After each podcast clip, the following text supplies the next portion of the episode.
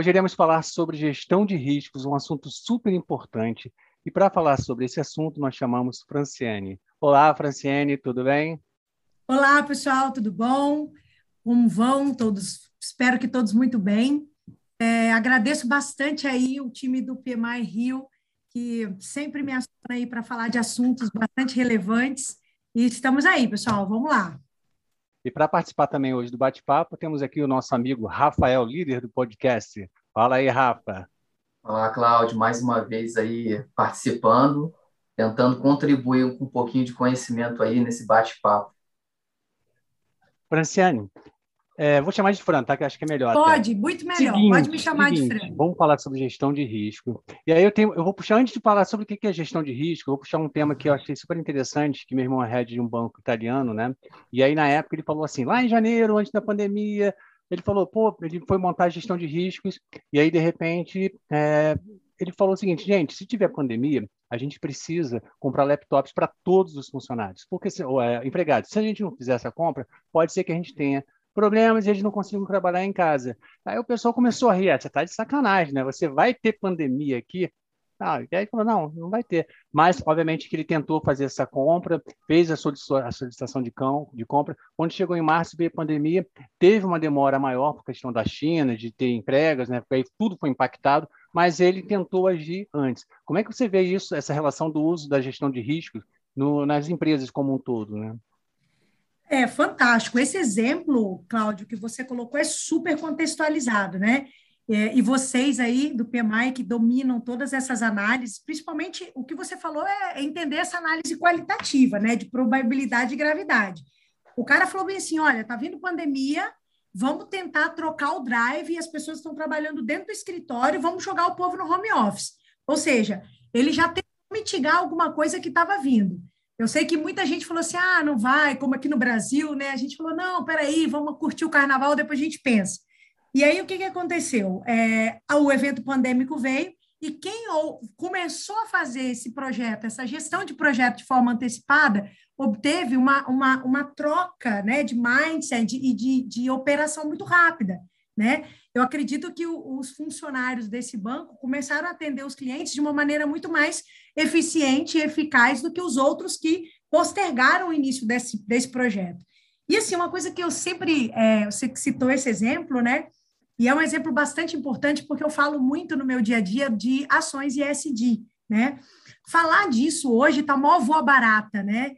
Voa barata, voa barata, mas, cara, isso é desde Dom Pedro, né? Quando a família real aqui veio, tem aí o Jardim Botânico, que traz uma história de biodiversidade muito importante. Os caras quiseram e lançaram até lei de preservação, mas tudo começa ali em... O que, que é SSD? Só para deixar claro aqui, em, em França, o que, que é SSD? Ah. Para as pessoas ah, que de repente ou, não Desculpa, eu falo do Voa Barata porque é algo de sustentabilidade que a gente fala muito, né? Mas é o ASG, Ambiental, Social e Governança. Né? É a pegada da sustentabilidade, porque é um projeto que as empresas precisam colocar para rodar porque hoje é questão de sobrevivência né, e manutenção aí de share e mercado. Não tem como hoje uma empresa, é, é, seja ela abrindo seu IPO na bolsa ou uma LTDA, sei lá, trabalhar sem pensar em sustentabilidade. E o ISD é essa sigla aí, é o ASG, Ambiental, Social e Governança. E quando o seu irmão faz essa, essa condução do projeto para colocar o computador, né, que é munir os funcionários, é um projeto e está exatamente relacionado com a manutenção dos empregos das pessoas, porque quando você dá estrutura para o cara trabalhar, você mantém esse emprego porque o cara está atendendo o cliente. E uma coisa importante nesse projeto que você iniciou aí, que esse exemplo maravilhoso, é que quando você atende o cliente, você melhora a fidelidade. E melhorar a fidelidade é melhorar o NPS, que é o Net Promoter Score, que está totalmente alinhado ao projeto social, ao, às métricas da sustentabilidade. E assim, eu costumo dizer que hoje uma das competências de mercado, né, em um profissional que a gente quando vai observar é essa competência no desenvolvimento de analisar, gerenciar riscos, né? E principalmente é, vislumbrar aquilo que o seu irmão fez, porque a gente tem um problema muito grande de miopia, né? E essa miopia vem lá do homem lá da savana africana. A gente não consegue enxergar né, eventos macroeconômicos, até mesmo microeconômicos, por conta desse viés que a gente tem de miopia. Porque o cara lá na savana africana, ele só corria de ameaça, ele corria para caçar alimentos e corria para fazer a proliferação genética, que é o sexo, né? Que ele ia deixar descendentes. Então, isso era uma visão muito é, é, próxima que ele tinha, né? De curto prazo. E, e aí, quando você coloca essa questão do computador e pandemia, é fantástico, né? Porque vocês fazem análise qualitativa de risco todos os dias, vendo probabilidade, gravidade.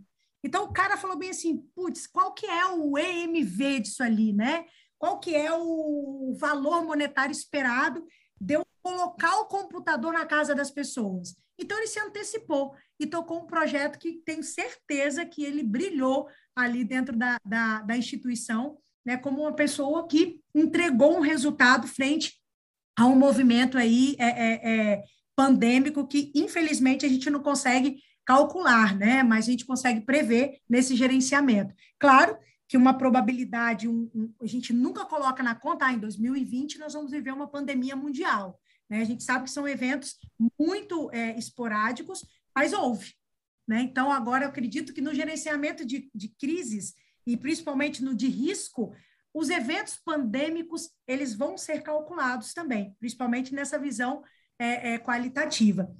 É, eu até diria, até te interrompendo, ah, a gente fez claro, um webinar... gente, pode Ó, me interromper sempre, porque eu ligo o... Eu, eu, eu te conheço tá? já. Eu que... a, gente, a gente até fez um webinar em fevereiro de 2020, que foi super legal, super bacana, e a gente fez um comentário né, é, sobre a questão do, do da, da, não era a pandemia, do vírus lá na China. E foi super interessante que em fevereiro, ou seja, lá em fevereiro, a gente fez esse webinar e naquela hora a gente falou, ah, não vai chegar no Brasil, tá lá na China. Eu mesmo, eu falei, ah, é impossível chegar. Mas com certeza, como você falou, hoje, com certeza, todos, todos, sem exceção, vão pensar na pandemia como sendo uma grande possibilidade. E, infelizmente, isso de repente pode ser uma, uma tônica, né? uma coisa que vai acontecer. Hoje é o, é o coronavírus, amanhã pode vir outro, mas a gente vai realmente passar a, a, a ter um, um ponto de atenção maior para isso. Né? Com certeza, porque nunca, é, nós, a, a nossa geração, baby boomer, Y, X, Z, todo mundo, Gen Z, tudo, ninguém viveu uma pandemia, né? Então, geralmente, nós não colocávamos isso como um risco, e hoje está na conta. Hoje está na conta, até porque a gente não sabe de mutação, a gente não sabe de cepa, é uma doença que tem uma fisiopatogenia ainda não totalmente estabelecida, então, isso sim precisa ficar na conta com certeza. Até mesmo, né, você, antes da gente começar a gravação, falou, olha, é, minha operação está acontecendo em casa. Né? Olha só a mudança de estrutura que nós temos no home office e agora né, do trabalho presencial de segunda a sexta ou de segunda a sábado ali no escritório, todo mundo. Então, essa mudança, ali em 2016, a gente falava de ambientes diferentes, né? E tentávamos instalar isso a passos muito travados dentro dos ambientes, porque as pessoas eram muito arraigadas, né? O cara tem que estar tá aqui, ele tem que passar o ponto. E a gente teve que mudar isso de, de forma muito rápida. E o risco, é, a maioria das pessoas não gosta de correr, tá bom? Ninguém gosta. É ruim, né? É, é igual é ruim. a questão do, seguro é de carro, que a gente vai lá, faz o seguro de carro para mitigar um pouco essa questão. Ah, pô, de repente eu bato com o carro, de repente vem, é, é, eu sou assaltado, então tentar minimizar um pouco, né? Então, essa questão do risco. Eu elimino o risco ou mitigo o risco, então tem essa, essa história. Então a gente acaba sempre, as pessoas não percebem, e a gente sempre está fazendo uma gestão de risco, seja ela em nível de empresa, ou seja ela no nosso nível pessoal também, né? Exato. O Cláudio, e eu vou confessar para você que eu sou uma pessoa assim, é, eu, eu, eu calculo muito esses riscos e eu gosto muito de, um, de usar o Project Model Canvas. Eu sou a louca do Canvas porque é rápido, né? E para o meu pensamento lógico, eu coloco tudo numa folhinha e aí rapidamente eu consigo fazer. Ah, eu vou. Qualquer projeto que eu faça, eu coloco no Canvas rapidamente. Mas essa, essa, essa situação, ela me fez entender que é impossível a gente correr, não correr riscos. O impossível é não correr risco. Tanto na vida pessoal, quanto na minha empresa, quanto nos projetos de vida, é impossível.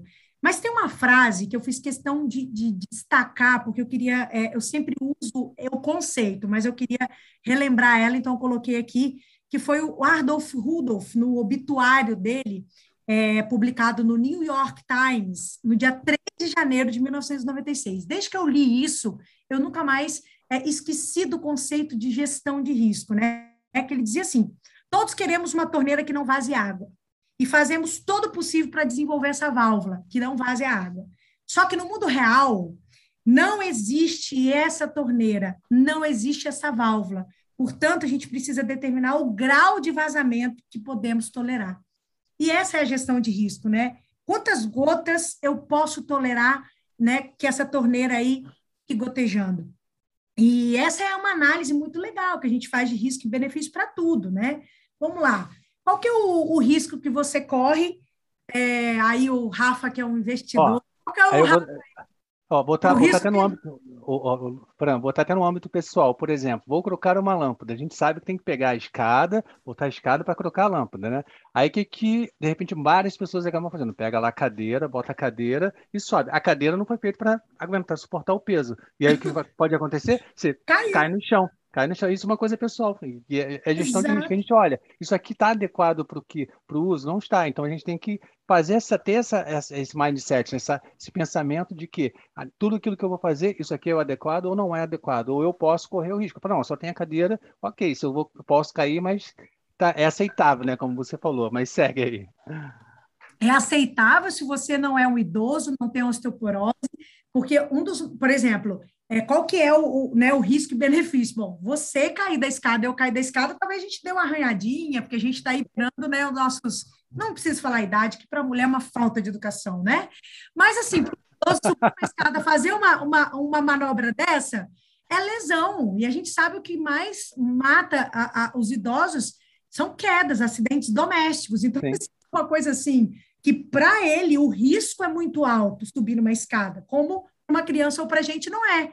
Né? Daqui uns dias é. vai ser. Não, e é interessante então, que você fala dessa questão da, do risco, né? Por exemplo, a diferença da, de uma criança e de um adulto. Uma criança, a gestão de risco é zero. Ela não quer saber, ela quer, tem um desejo, ela vai lá e faz começa a ficar mais velho, opa, isso aqui é perigoso, eu não vou fazer, não... e aí muda um pouquinho, né? E é super interessante. A criança, zero gestão de risco, e aí tem que ter um adulto para poder justamente ter esse controle. E aí vem o adulto. Fazer o gerenciamento, né? Fazer o, gerenciamento. Tem que ter uma pessoa com maturidade para saber que aquele risco ali é bem maior dependendo do nível, né? E a gente vai para o âmbito, vai para o âmbito da empresa, é a mesma coisa, né? E aí, como é que funciona numa empresa para fazer essa montagem de gestão de risco? Você vê que as empresas tem, tem trabalhado bastante isso ou não tem? Como é que é, como é, que é essa sua opinião com relação à, à gestão de risco nas empresas? Na Vale, por exemplo, a gente uhum. tem até, quando a gente liga o laptop, tem lá, obsessão por segurança e gestão de riscos. Então, é, esse aqui, assim, primeiro dia que eu cheguei, eu achei super interessante. Primeira frase é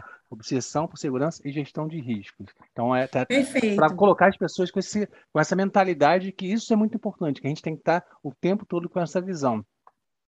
E isso é totalmente é, volta ao projeto de sustentabilidade, porque quando você coloca as pessoas trabalhando em um ambiente seguro, você cria, né? Você trabalha o que a gente chama de endomarketing. As pessoas se sentem protegidas, elas trabalham melhor, elas, elas investem mais tempo na empresa, ela entra naquele estado que a gente fala de engajamento, né? Porque a empresa mostra é, realmente que está engajada, está preocupada com a segurança dela. Quem tem essa pegada também de né, trabalhamos há tantos dias sem acidentes, zero acidente, é a Petrobras, né, que é uma uhum. empresa que trabalha essa questão da gestão de riscos, é, é, principalmente os riscos é, de acidentes, né, por conta da operação ali da extração, muito, muito alinhado com aquilo que ela precisa entregar. Não adianta eu ter um produto de alto valor, mas para isso sacrificar as pessoas, principalmente colocando-as próximo a riscos que podem ser evitáveis né? Riscos que podem ser controlados, né? Com uma sequência de projetos.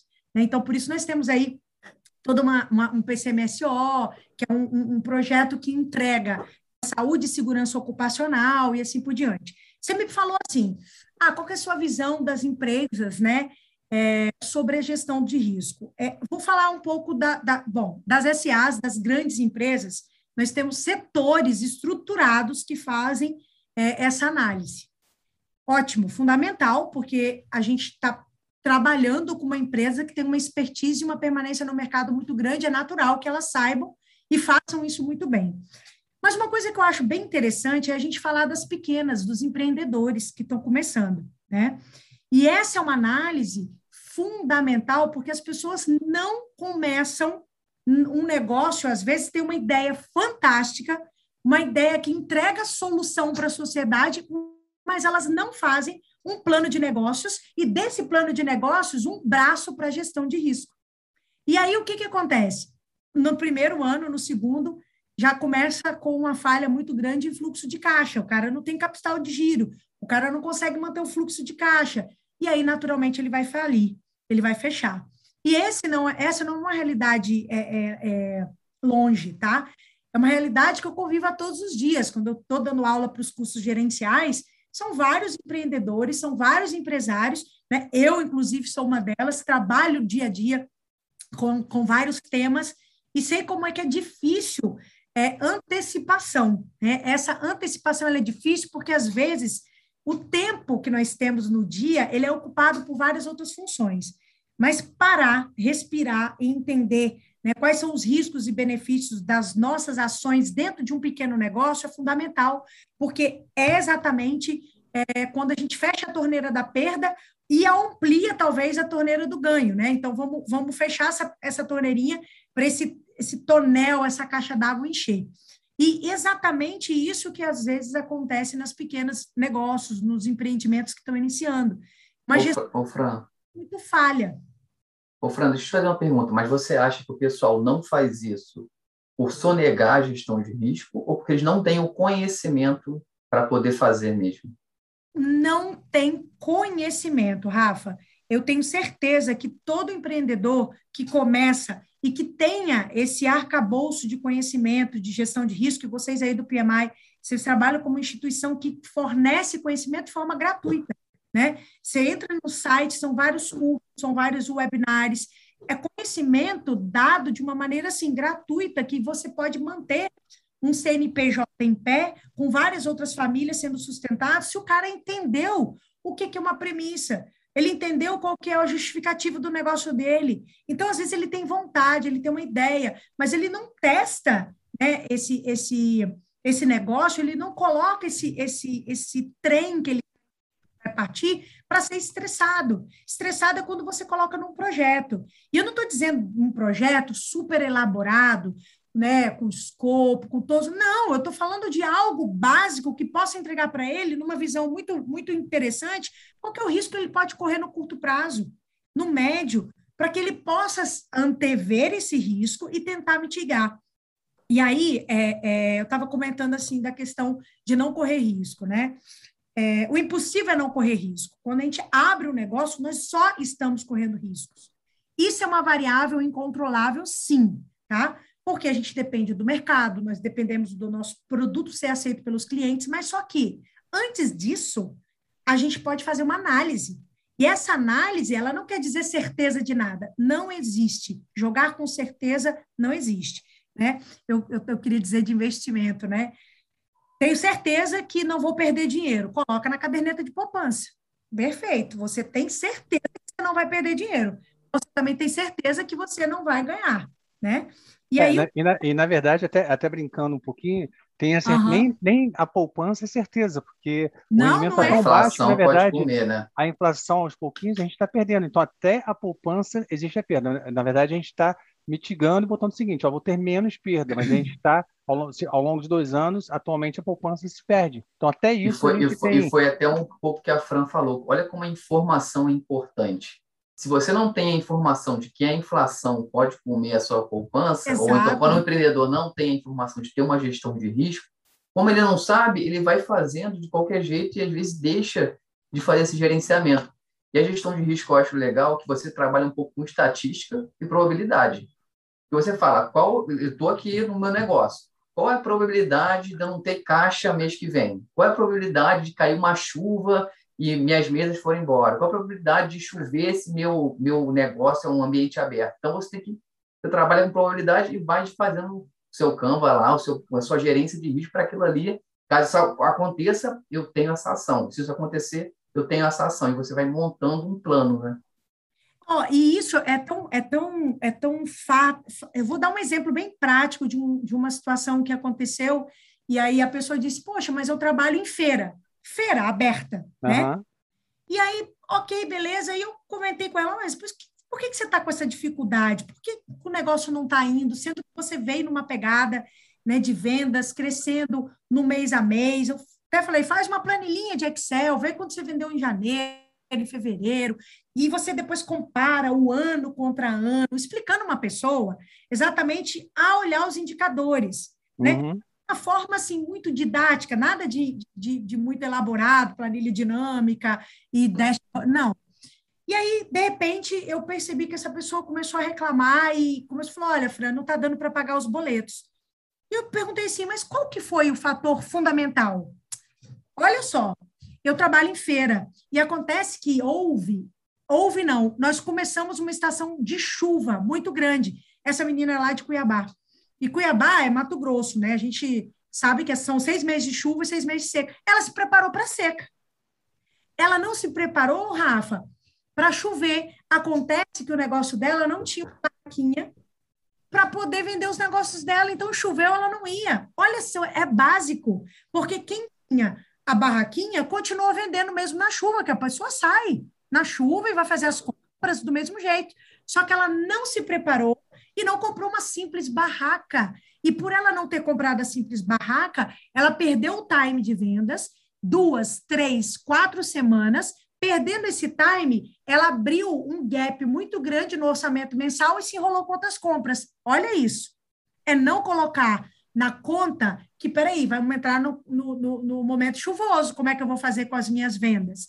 Então, assim, uma boa vontade, teve uma ideia, assim, super genial que ela, ela fez, né, um negócio itinerante em feiras, mas ela esqueceu de fazer essa gestão, de observar lá na frente. Então, eu acredito que as pessoas precisam descobrir. Descobrir é tirar aquele pano que cobra a gestão de riscos. É você tentar margear tudo você tentar cercar. Aí a, a, a, tem gente que fala assim, ah, mas isso é uma visão muito psicopata, né? Claro que não. Claro que não. A gente tenta prever o que vai acontecer para tentar se blindar. Estou dando um exemplo aqui super básico que acabou com a operação de uma menina que estava constantemente crescendo o negócio dela que começou em casa. E ela já estava a ponto de alugar um ponto, né? Mas não deu certo porque a lacuna entre o período de chuva e o período de seca fez com que ela diminuísse a margem do negócio dela, que é uma MEI, e ela não conseguiu sair de uma MEI para ir para um LTDA, porque ela não conseguiu alugar um, um, lugar. Então, olha só que legal, isso, isso que você colocou me lembrou desse exemplo prático, que é pequeno, mas que serve né, para todos. Porque a gente começa pequeno, né? Ninguém nasce é. gigante. É. E esse é um risco, esse é um risco que é possível de se, de se eliminar, né? eu não diria nem mitigar, é eliminar completamente, né? Então, Exato. Então, claro, existem os riscos que a gente consegue eliminar, existem outros riscos que são impossíveis. Por exemplo, tem um amigo que tinha em Petrópolis, aqui no Rio, ele tinha um espoleto. A prefeitura abriu, fez um, a, a, botou um tapume na frente do espoleto dele. Então as pessoas tinham dificuldade de passar. Isso durou durante um ano. Então, obviamente, era um risco que ele não conseguiria é, eliminar nem mitigar e ele teve uma perda muito grande financeira, ele quase chegou a fechar a loja. Mas a gente tem dois tipos de risco. Tem um risco que é impossível de se eliminar, que a gente não sabe, que desaparece, e esse que você comentou, que é super fácil de se eliminar, né? Então a gente tem que tomar isso. cuidado bastante com isso. É, exatamente. Essa questão aí do seu colega é realmente uma situação assim que a gente não consegue nem mapear. Né? Não, é impossível, exatamente. É no gerenciamento. eu tenho, eu tenho um, outro, um outro exemplo aqui, você falou da sua amiga, de uma sorveteria, que há um tempo atrás a gente ia, é, não vou falar marca, mas a gente na sorveteria durante todo o verão. E quando chegou o inverno, ninguém vai tomar, ninguém toma muito sorvete no inverno. Como a gente mora aqui no Brasil, é quase calor sempre, no mais Rio, é, a gente não toma sorvete. E aí, o que, isso que o cara da sorveteria fez? Entendendo isso, antes de começar o inverno, ele começou a servir um cafezinho, uma torta na sorveteria. Então, tipo, ele pegou todo aquele, aquele lugar que ele tinha lá, era mais propício a sorvete, colocou um café. E aí você, no inverno, você ia lá, eles tomavam sorvete e você tomava um café. Oh, então, tipo assim, ele, ele soube como gerenciar isso e até ter uma, uma, um plano de ação caso isso ocorra. E aí eu fiquei lembrando aqui de um outro exemplo. Eu estava tirando certificação de DevOps há pouco tempo e lá tem um caso de gerenciamento de risco. Não sei se o Claudio vai lembrar ele que a Netflix usa, que é o Exército Monkey, o Exército Sim, de Macacos. Claro. E é, uma, é um super briefing que todo mundo fala quando vai falar sobre gerenciamento de risco. O que, que a Netflix faz?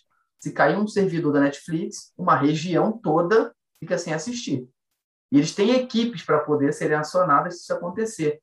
E dentro deles existe uma outra equipe pelo qual eles estimulam aquele risco acontecer. Eles ficam estimulando, é, derrubando outros servidores para que as equipes já sejam acionadas. Então, eles vão se prevenindo muito antes.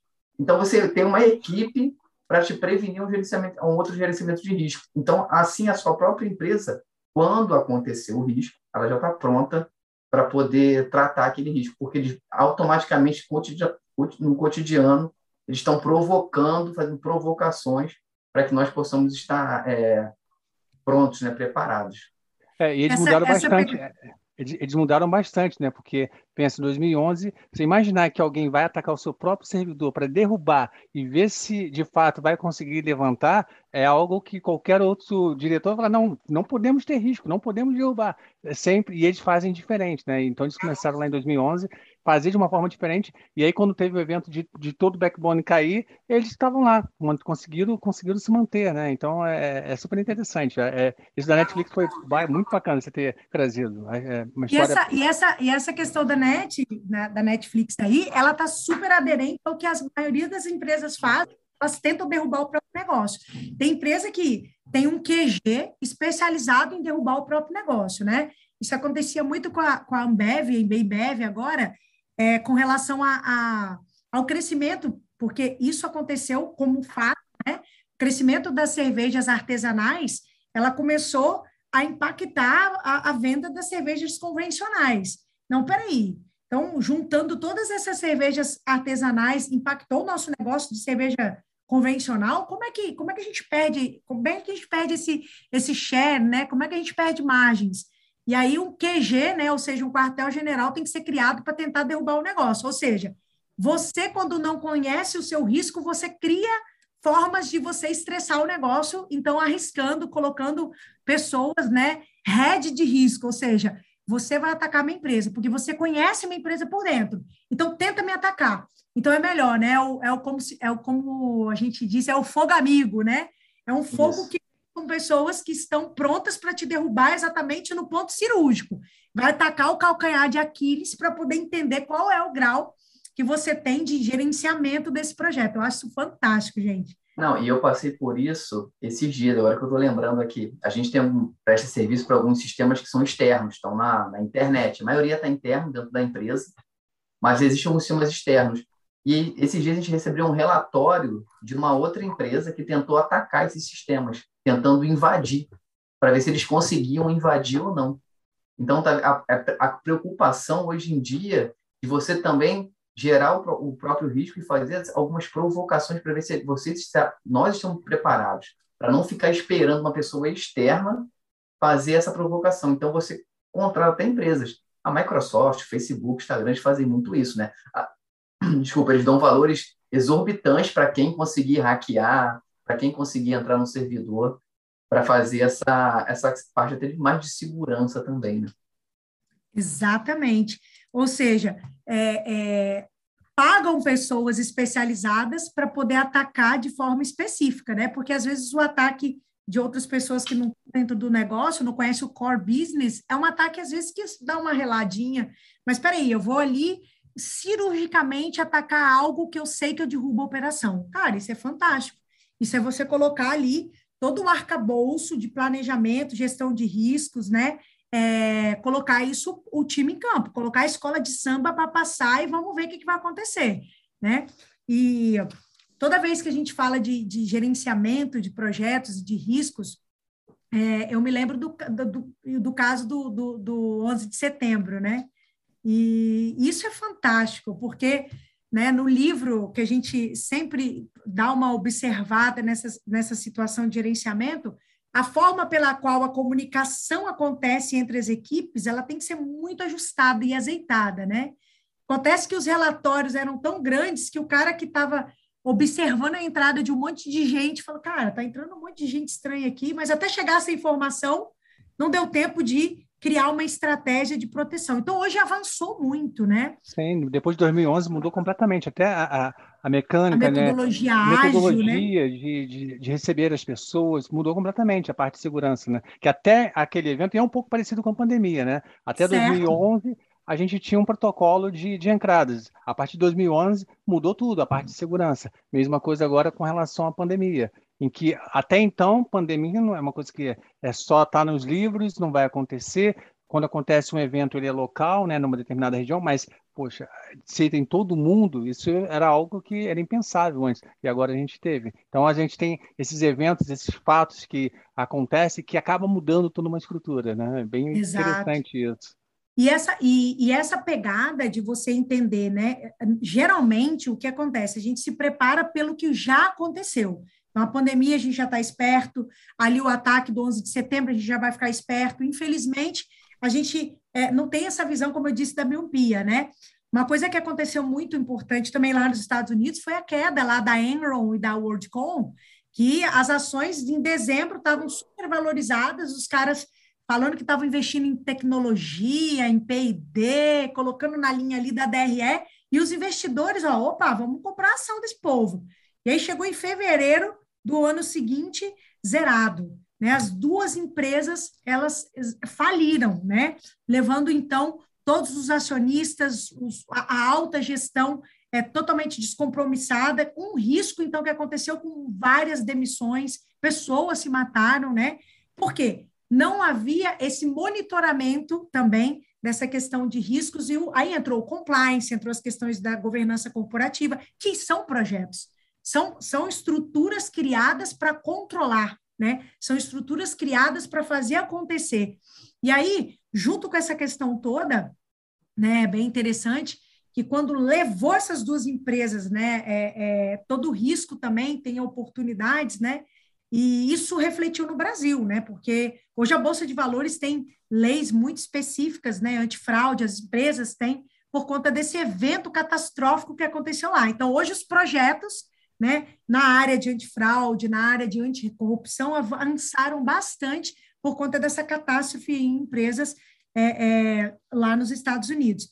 Mas essa questão de risco, né, é, nós, o ser humano, né, ele corre de risco, né, naturalmente, né, eu costumo dizer que a gente corre, corre de perigo, corremos de risco, né, é uma questão natural, mas é, como vocês abordaram a questão do pequeno empresário, né? Isso acontece também nas grandes empresas, né?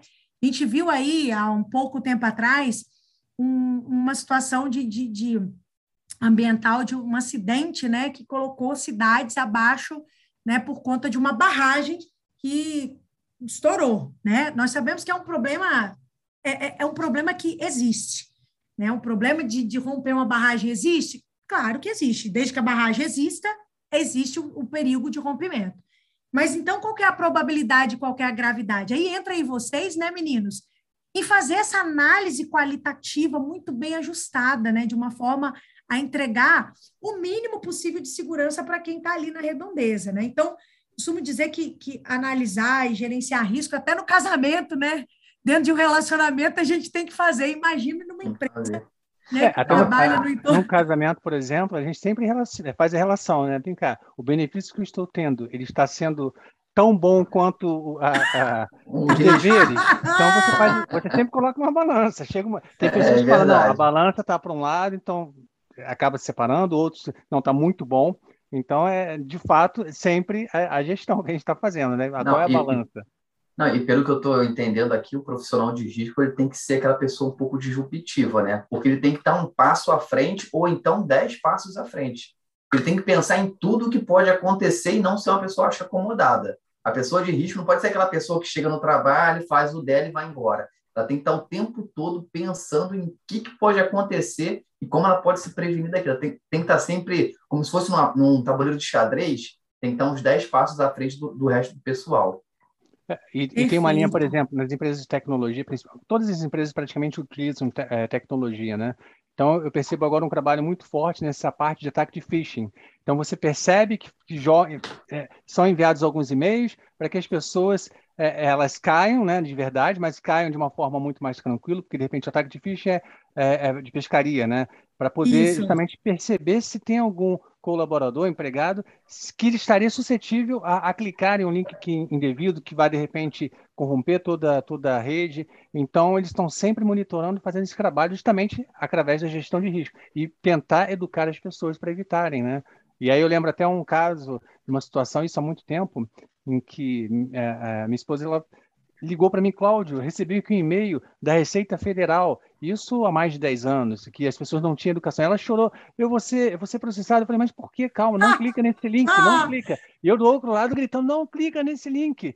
Hoje, com certeza, ela tem muito mais consciência de que esse tipo de ataque, ela não pode clicar no link, ou que de repente alguém vai ligar e vai falar assim, olha, é, eu sou da, da, da empresa tal, você pode passar os seus dados? E aí existe até uma, na época que eu fiz pós-graduação em gestão de risco também, tinha é, um ponto em que se falava o seguinte, o ataque de phishing ele pega em torno de 60% das pessoas. Em 2014, mais ou menos, eu não sei se o número agora é atualizado, mas em 2014, em torno de 60% das pessoas caíam. Imagina, é, é, assim, é um número você, absurdo. Você não, eu, eu acho que o que melhorou agora foi o WhatsApp. Né? Quando o WhatsApp, você não vê que às vezes sempre vem alguém que manda no grupo alguma coisa assim, ah, gente, tem um novo golpe que é assim, assim, assim, assim no WhatsApp. Se você receber isso, não caia. Para você ver como é que as pessoas estão se atualizando também com Sim. relação a isso. E disseminando a informação, né? Porque antigamente, antigamente, nossa, tão velho falar isso, coisa horrorosa, isso denota. É, é, é, antigamente, a, a, porque na prática, a, gente, a, a evolução tecnológica está sendo muito rápida, né? Então, uhum. você sempre tem coisas novas. Então, é, é, é, prudente quando você fala antigamente. 10 anos é, é muito, Não, né? 10 anos a, a, coisa mudou completamente. Não, Era inviável, é 10 anos. Você fazia tanta. E a gente, é, e a gente está falando aqui sobre, sobre pandemia, sobre remoto, sobre tecnologia, que para talvez para mim aqui era uma coisa tão cotidiana, tanto que gente, eu já trabalhava duas vezes, uma vez por semana de casa. A gente já tinha toda uma estrutura para isso. Mas 90% ou até mais da população não tinha essa, essa visão de tecnologia. Quando a gente começou a utilizar o Zoom, o Teams, essas ferramentas, muitas pessoas não conseguiam nem utilizar, não sabiam nem como é que instalava, como é que funcionava. Ah. Então, a gente fala assim, 10 anos atrás, eu acho que nesses um ano e meio aí, dois anos, a gente avançou praticamente para as pessoas praticamente 10 anos em tecnologia. Com Acho certeza. que disseminou. Eu, eu concordo 100%, porque era uma temática né, que eu falava ah, de mundo exponencial, de, de, de revolução 4.0, marcado... Mundo de... VUCA. É, o mundo VUCA hoje é o mundo Bunny. É, mundo Bunny, é, exatamente. Bunny, é. O VUCA é, o Bunny. Já é o Bunny. Trocou. Nós, nós nem acostumamos com o VUCA, já virou Bunny e nessa loucura da exponencialidade.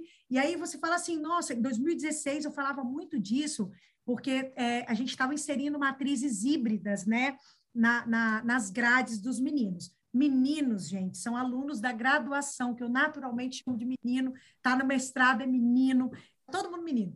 Aí é uma forma carinhosa, né? E aí os meninos é, chegavam assim para mim, Professora Fran, que loucura é essa que vocês estão inventando? Eu, o que foi, gente? Peraí. Por que, que vocês colocaram essa disciplina interativa? Aí eu falei assim, ótimo. Porque é uma disciplina que vocês odeiam fazer presencial. Vou falar que a disciplina era, sei lá, uma disciplina de filosofia, porque depois que eles descobrem a filosofia, a filosofia liberta a gente, tá? A filosofia ajuda a gestão de projetos, ajuda no casamento, ajuda na cozinha, ajuda em tudo quanto é lugar. Filosofia é vida, tá? Aí o que, que aconteceu? Quando a gente inseriu dentro da matriz, né, por conta de uma, de uma análise que o MEC fez, o Ministério da Educação, disse o seguinte, gente, vocês têm que interagir com os meninos. A, o mundo, que era VUCA, precisa colocar, então, o, o cara, o menino, em contato com a tecnologia.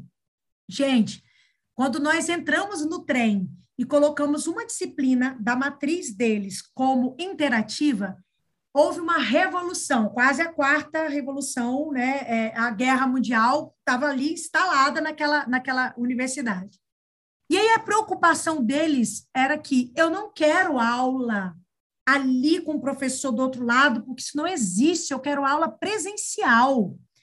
E aí era engraçado que a gente pegou uma disciplina que geralmente as pessoas tinham uma, um, um baixo LTV, né, dentro da, da, da da, da disciplina, falando numa linguagem gerencial, os alunos não iam e também não aprendiam e também não faziam questão de estudar algo que era fundamental. Então, a gente colocou de forma interativa para tentar estimular a participação maior. Gente, o que aconteceu foi assim, gente querendo quase passar a faca no meu pescoço. Por quê?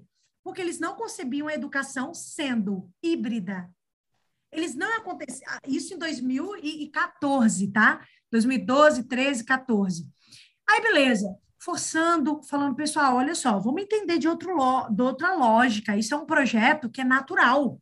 O mundo sofre transformações, internet das coisas, blockchain, blá, blá, blá, blá. Eles achavam que isso era uma forma de eu defender meu projeto. Né? A minha justificativa, os meus benefícios e o meu objetivo smart era perfeito, mas eles não conseguiam comprar comigo porque eles falavam: não, a gente não quer a tecnologia. Mas eles não queriam a tecnologia porque a tecnologia estava totalmente desenhada para monitorar o acesso, monitorar a entrega de exercícios, monitorar o tempo que ele ficava na frente da telinha do computador e ele não tinha desenvolvido habilidades socioemocionais para isso. Ele queria mesmo sair toda hora para tomar café dez vezes, fumar 45 minutos e perder uma aula, mas no computador não. Ele tinha que ter o compromisso de fazer e depois ele era avaliado presencialmente. Então é aquela história, é aonde você mata a cobra e mostra o pau. Peraí, vamos lá. Você sabe ou não sabe? E aí eles colocavam culpa na metodologia, quando na verdade era uma habilidade socioemocional que eles precisavam desenvolver. E isso o que, que a gente fez?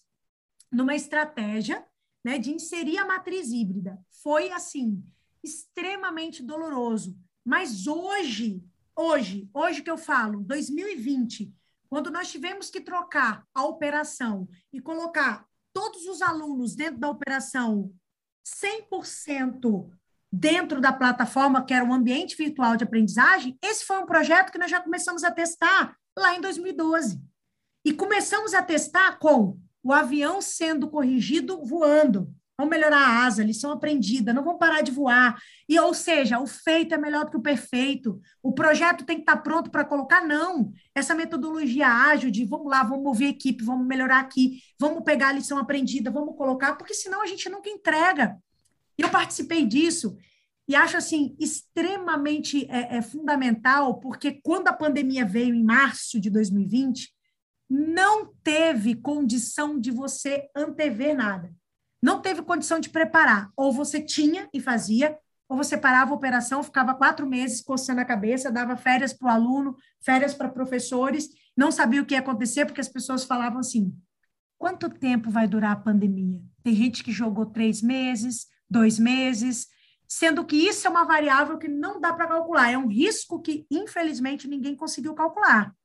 E aí... Eu acho que todas, em, em, todas as previsões, ninguém nunca imaginou que fosse demorar tanto tempo. Eu acho que nunca. foi algo Sim, não, aconteceu nunca. e todo mundo foi nessa linha. Ah, três meses, quatro meses. Eu mesmo Sim. deixei minha filha na creche durante quatro meses. Chegou um ponto que eu falei, pô, cara, não vai ter mais, não tem mais esse ano. Então, o que eu preciso fazer? Preciso chamar alguém para poder trabalhar aqui em casa, para de repente conseguir voltar a trabalhar. Então, é, é, é, na prática, eu acho que todos, quase todas as pessoas, claro, tem quem estivesse olhando com mais, com um olhar mais, é, mais longe, né, com uma, com uma lupa, né, conseguiria. Pessoas comuns passaram batido.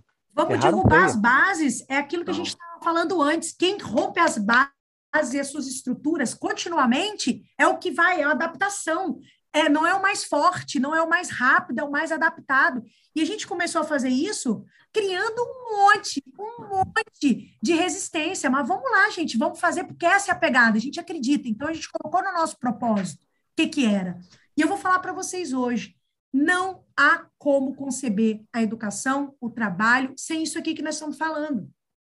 Sem o, o, a interação pela tecnologia, nunca mais. Nós não temos o novo normal é uma realidade que estava, só acelerou e só estava caminhando a passinho de tartaruga. O que nós tivemos é a revolução exponencial de fato, que a Singularity falava, que a Drape School falava. Hoje nós tivemos assim, ó, a comprovação, ou se adapta ou se adapta, ou se adapta ou sucumbe e sai fora, né? Nós vimos isso acontecer muito lentamente com a Kodak, com a Blackbuster, com várias empresas, a gente viu isso muito devagar. A pandemia passou, foi o chicote, como diz o outro, né?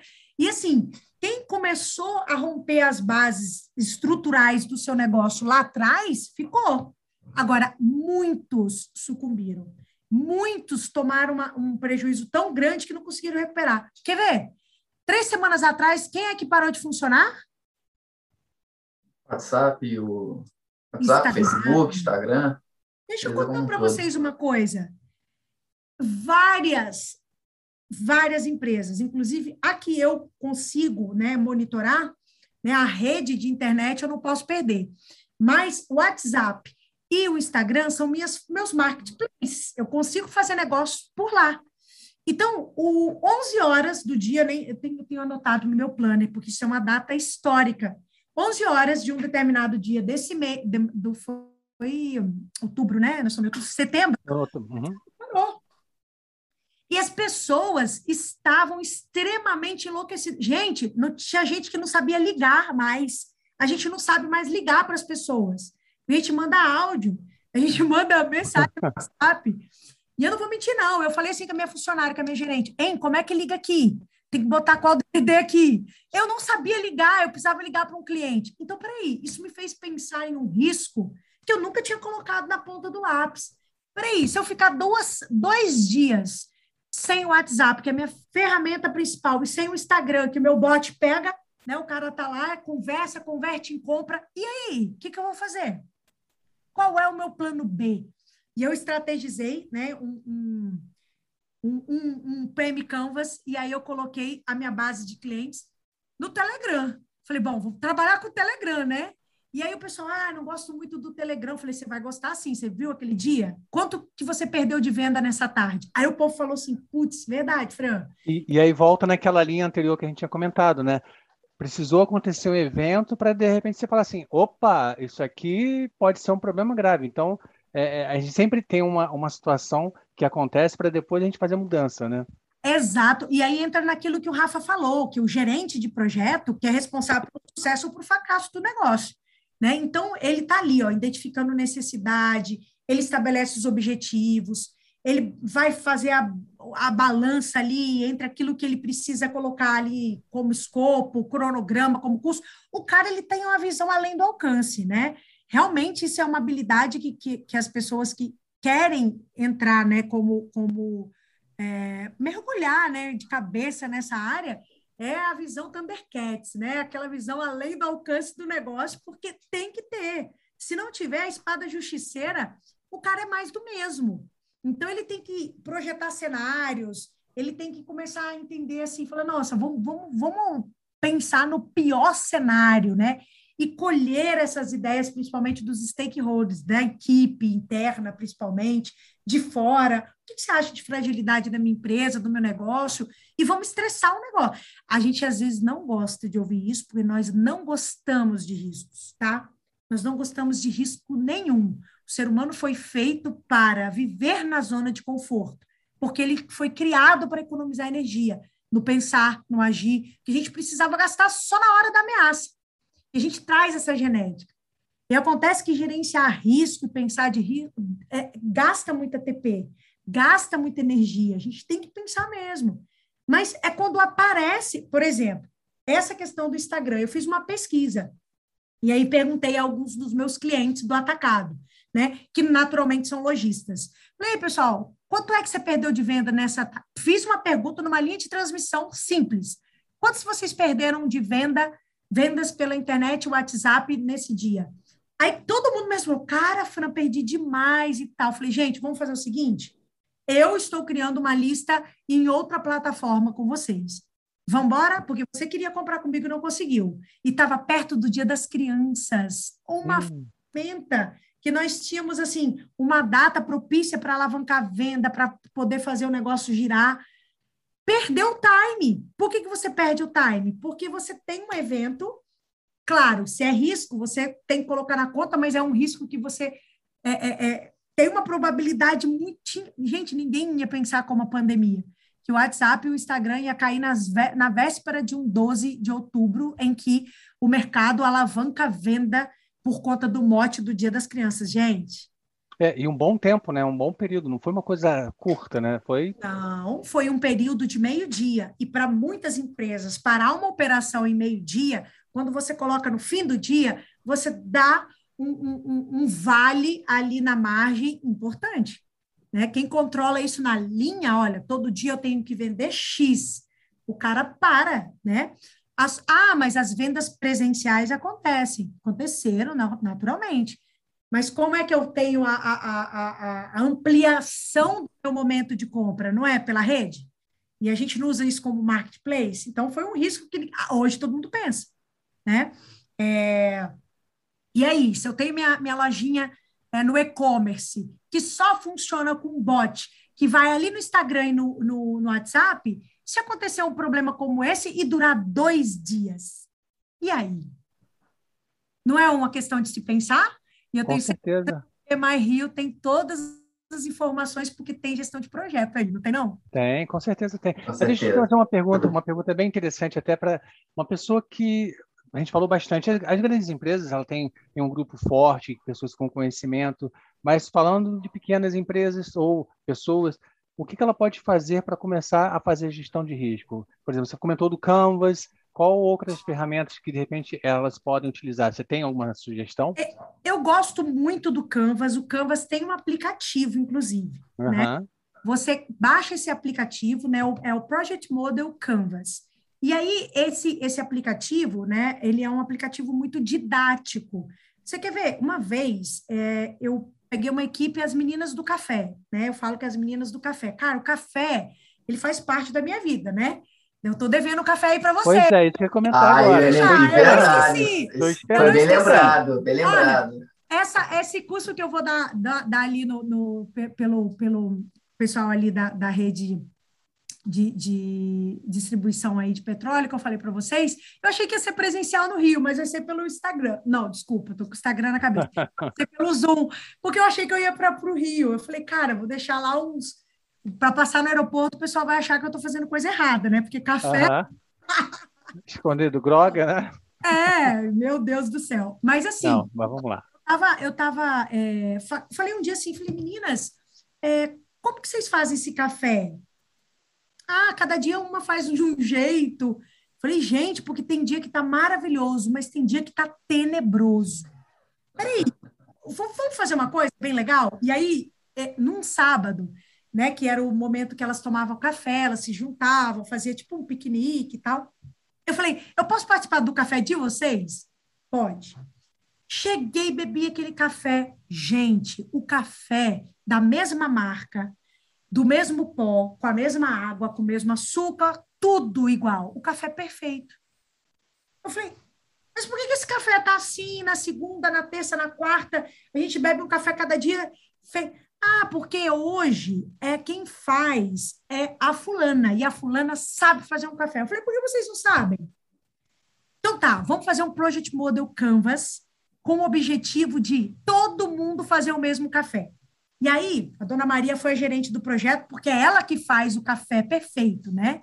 Então, eu coloquei ela como o, o, o, a gerente, a GP do projeto, e o pitch delas foi café inigualável. e elas, café inigualável. E assim, eu falei, gente, café inigualável tá, tá muito difícil para vocês. Cria um nome assim, tipo, pega, que pega, que cola.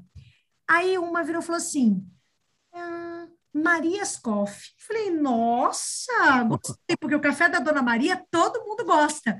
E eu falei, então vamos botar o pitch aí, Marias Coffee. E o pitch era o nome do projeto que elas iam entregar, gente. Aí peguei aquele Project Model Canvas, né? Qual é a justificativa? Por que, que vocês querem fazer esse café? Não, justificativa. Os professores reclamam do café. Os... Todo mundo reclama do café que um dia tá bom, um dia tá ruim, do jeitinho delas. Do jeitinho delas. Qual que era o objetivo?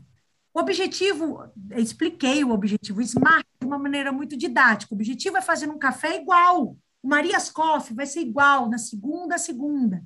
E aí os benefícios. Elas foram preenchendo, né, com os post-its, coisa mais linda do mundo. E aí quando chegou lá na equipe, no grupo de entrega e cronograma, elas entenderam de segunda a segunda. Gente, colocaram na prática isso. Nas, é, eram duas unidades nas duas unidades, o café era o Marias Coffee, foi batizado, colocaram até na garrafa, Marias Coffee. E assim, a Joana fazia o Marias Coffee, a, a, a Cláudia fazia o Marias Coffee, e ninguém mais reclamava do café, porque eu não aguentava mais. Bruno, tem como falar com esse pessoal? Eu falei, gente, mas assim, dá vontade de falar assim, não sou eu que cuido do café, não tem aquela hora que você fala assim, não, é minha, não é meu problema. Eu falei, não, vou resolver porque eu estou aqui eu estou aqui no sábado, eu fico aqui analisando indicadores, eu gosto de trabalhar com, com, esse, com esse projeto, falando que é acessível. Então, não adianta ficar falando de projeto Model Canvas para o cara que tem pós-graduação, mestrado e doutorado. Porque senão a minha teoria de que, o, de que o cara tem que colocar tudo em projeto não funciona. Aí, nesse projeto do Marias Coff, uma em especial falou bem assim: professora, meu filho vai casar. Ah, e sabe o que, que eu fiz para ele? Eu dei o projeto do Marias Koff, que ele tirou foto, que ela tirou foto, para ele organizar o casamento dele. Porque o casamento dele vai ser em um sítio, o sítio não tem asfalto e pode carro atolar, não é verdade? E aí começou a. Pode chover, uma série tudo. de coisas, né? Riscos, né? Cara, tudo ela come... Aí ela falou assim: olha, nesse casamento, a premissa, né? A condição dada como certa, Maria, que nunca pode faltar, entenderam de falar. Gente, aí todo mundo, né, que via falar com as meninas, era PM Canvas daqui, projeto. O que, que é isso? Projeto, gente, tudo tem que ter projeto. Ou seja, elas, elas colocaram, né, um nível de instrução ali pequeno, mas com uma forma didática, elas entenderam que até fazer um café é um projeto, né, que era uma entrega que elas precisavam ter de forma a sempre melhorar, a sempre aprimorar, e aquele projeto ficou lá na salinha delas, dos serviços gerais.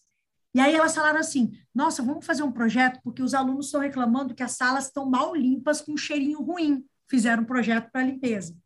E aí acontece que elas foram apresentando isso para a coordenadora operacional delas.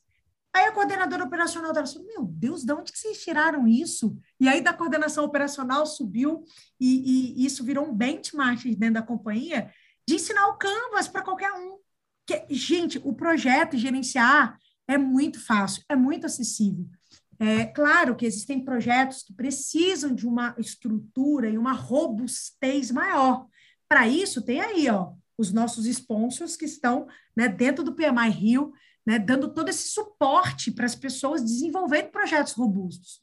Mas projetos como esse que eu estou falando, e às vezes de uma empresa, quando você quer apresentar algo elaborado para uma pessoa, mas você não tem tempo, fala, me dá 15 minutos.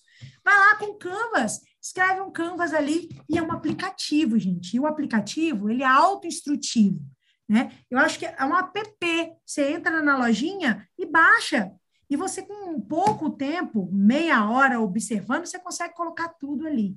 Então, e, e você mostrou muito nessa linha, né? Nessa linha de uma pessoa que faz café, que em princípio não tem não, não tem pós-graduação, como você comentou, é uma pessoa mais limitada, e, e, ela conseguiu fazer. Então, isso acaba ajudando no dia a dia, né? Então, isso é fantástico, realmente.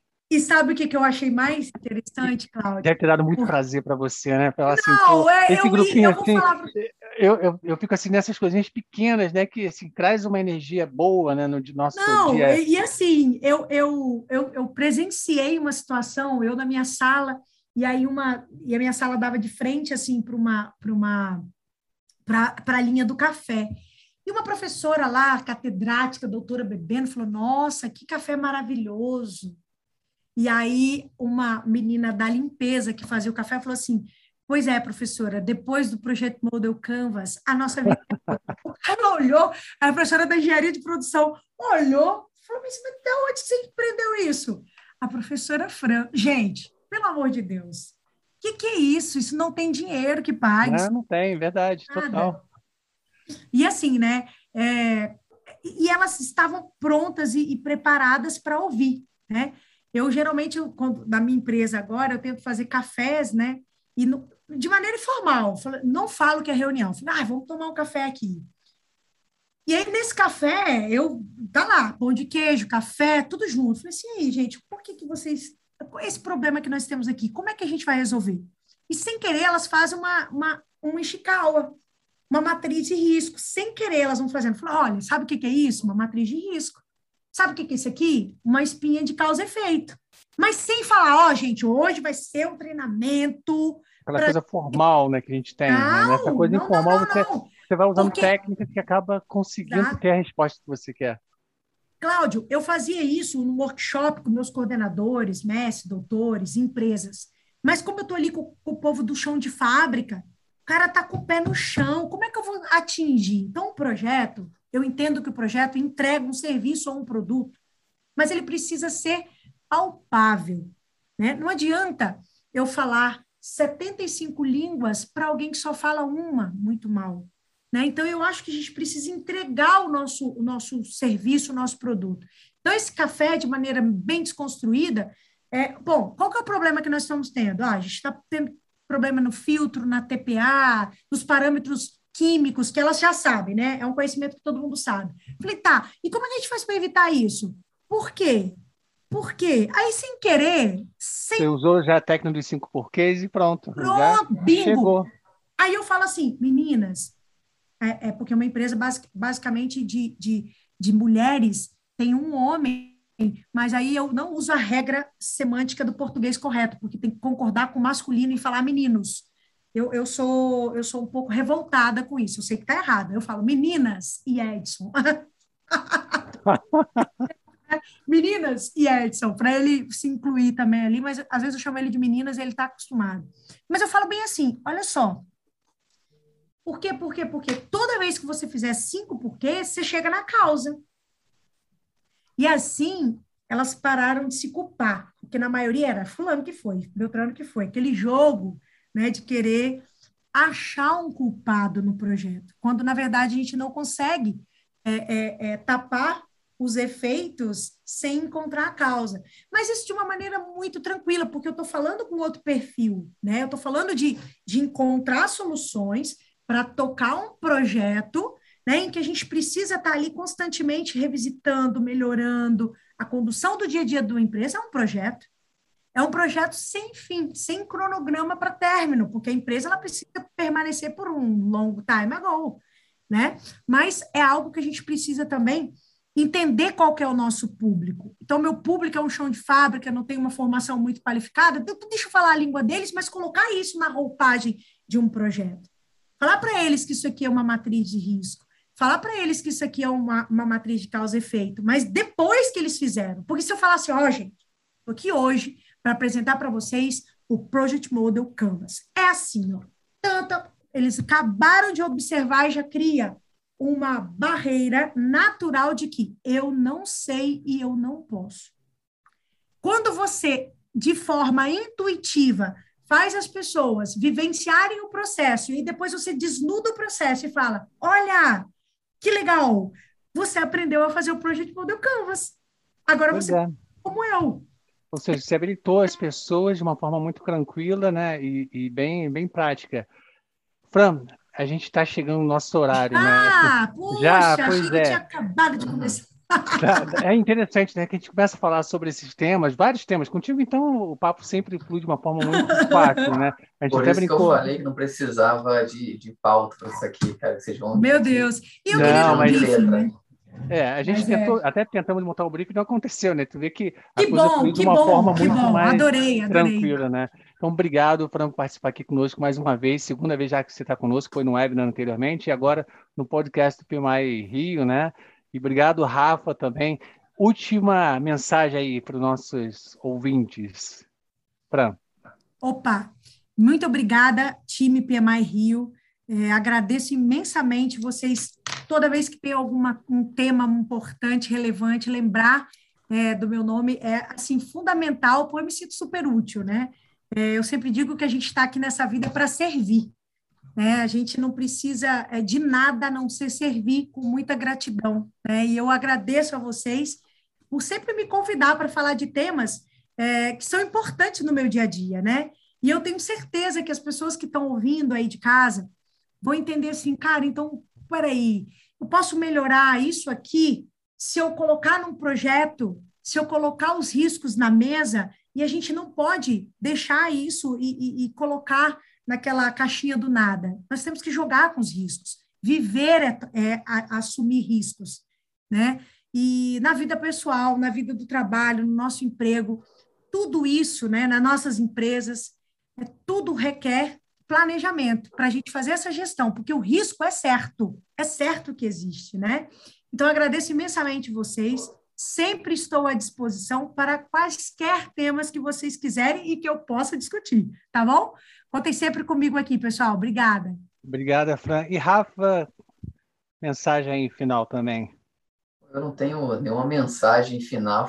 É ótimo participar com vocês aqui. É um aprendizado que eu tenho sempre fazendo esse podcast. Com a Fran foi, não foi diferente mostra a gente sempre pensar que é importante sempre a gente dar um passo à frente, pensar lá na frente e arriscar. Quem não arrisca, como é que é? Quem não arrisca, não petisca. Né? Não petisca. Mas arrisca com segurança. Tem que com segurança, com segurança, é verdade. Aí Mas é com, planejamento, com planejamento. Então, obrigado, Rafa. Arriscamos, por... arriscamos é, é, aquela história, né? Arriscamos ah. com os riscos estruturados, alinhados, Exatamente. Exatamente, meninos. Então, obrigado, Rafa, por colaborar também. Fran também por colaborar e, e, e compartilhar conhecimento. Acho que a gente está aqui para isso, né? Compartilhar conhecimento. E aí está o Rafa também, que é voluntário do PMI, eu também. A gente não ganha nada, na verdade, a gente ganha muito, né? Conhecimento, é, que acho que esse é o ponto, é o ponto-chave. Então, a gente já está há mais de dois anos é, é, nessa vibe de voluntariado e a gente superamos fazer isso. Então, obrigado. A gente, a sabe, a gente sabe que nosso tempo é, é o capital mais importante que nós temos, né?